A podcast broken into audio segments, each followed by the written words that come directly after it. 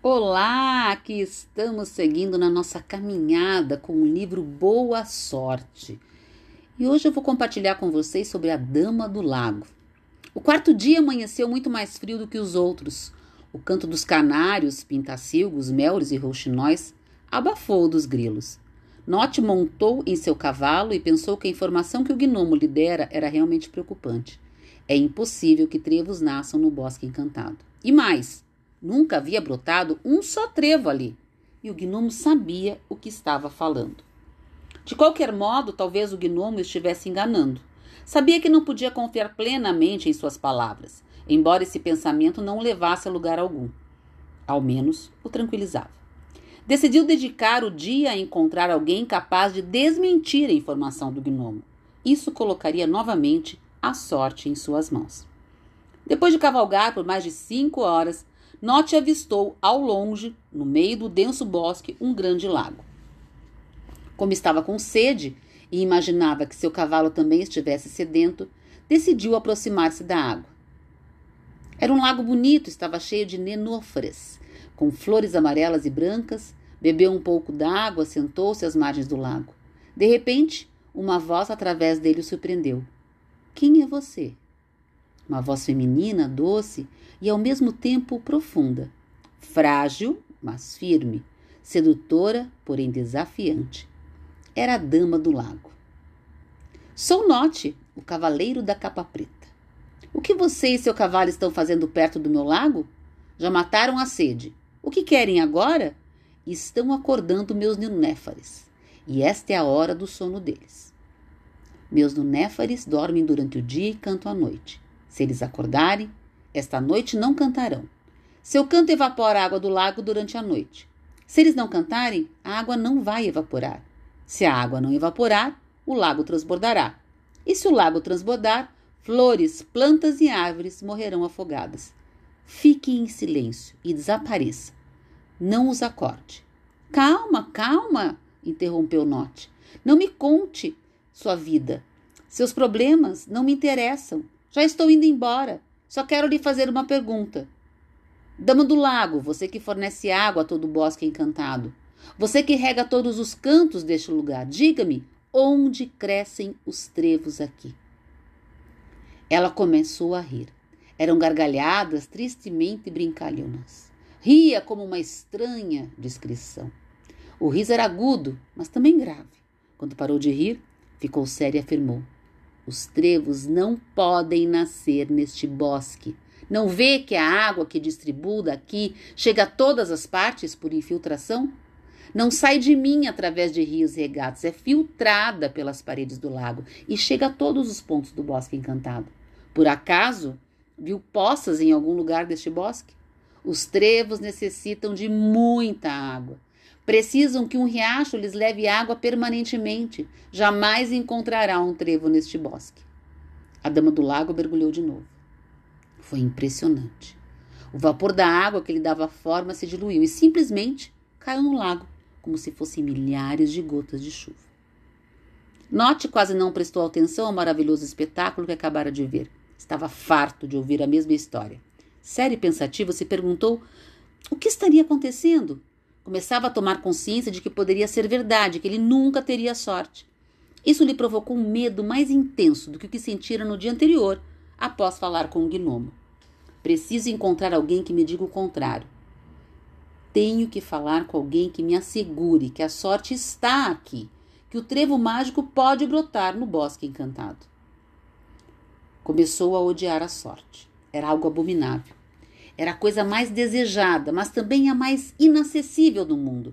Ele não podia suportar esse sentimento. Esperar a sorte o deprimia. Mas era tudo o que ele podia fazer, já que. Qual alternativa ele tinha?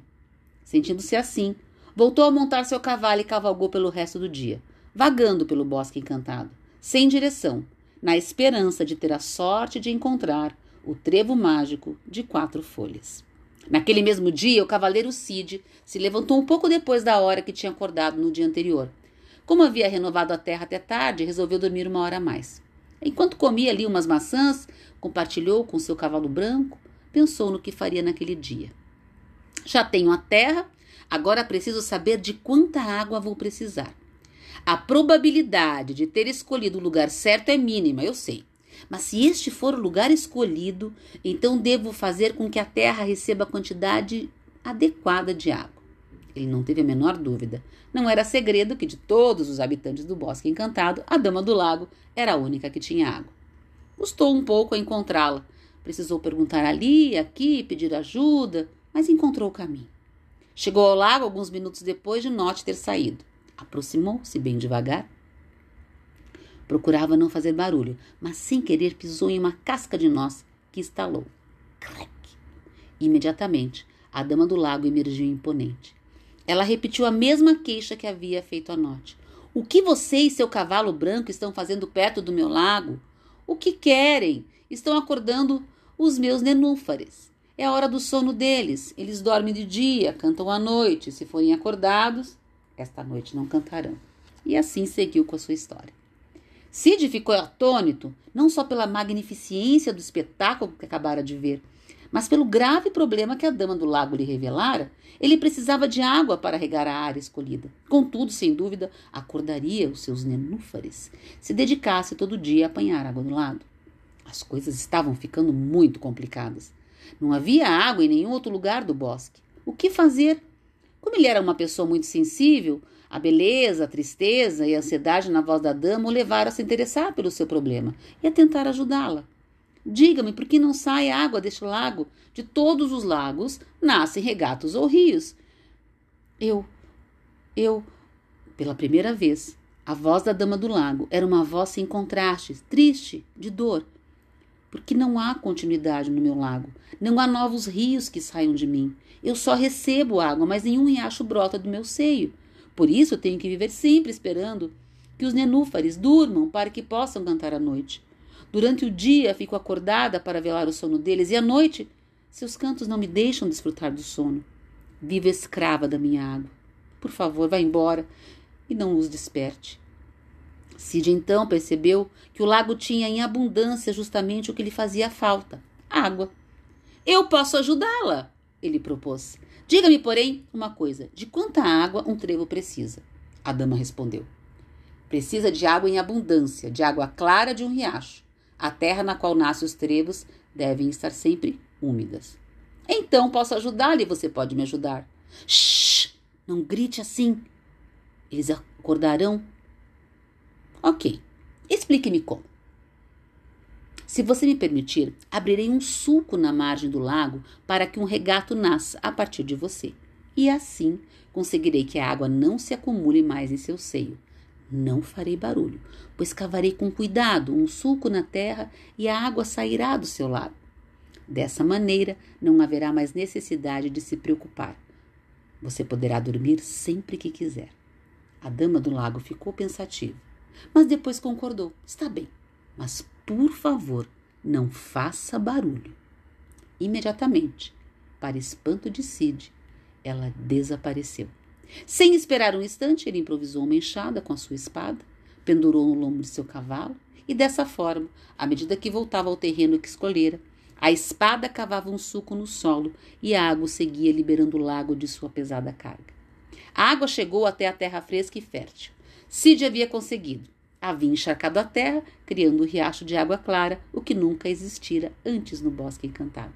Assim ele se preparou para dormir no espaço que havia criado. Refletiu sobre o que acontecera e lembrou-se do que seu mestre sempre lhe dizia: a vida lhe devolve o que você lhe dá. Os problemas dos outros são frequentemente, frequentemente a metade das suas soluções.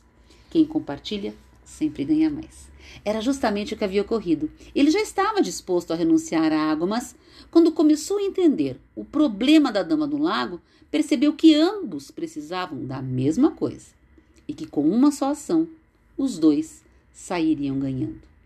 Curiosamente, Cid percebeu que estava sendo menos preocupado se o lugar que escolhera seria realmente onde o trevo mágico nasceria.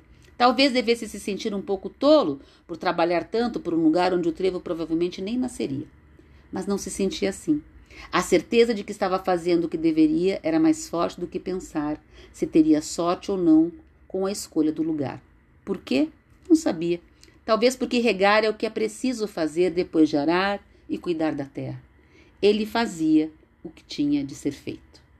Quarta regra da boa sorte: preparar as condições favoráveis para a boa sorte. Não significa buscar somente o benefício para si mesmo. Criar as condições nas quais os outros também ganham atrai a boa sorte. Agora me conta, você anda preparando o terreno da boa sorte somente para você? Ou você também está olhando para quem está no seu entorno, para quem faz parte do seu time, para quem faz parte do seu ciclo de amigos, de colegas, de pessoas que você quer bem. Pense nisso. A boa sorte tem que vir para todos.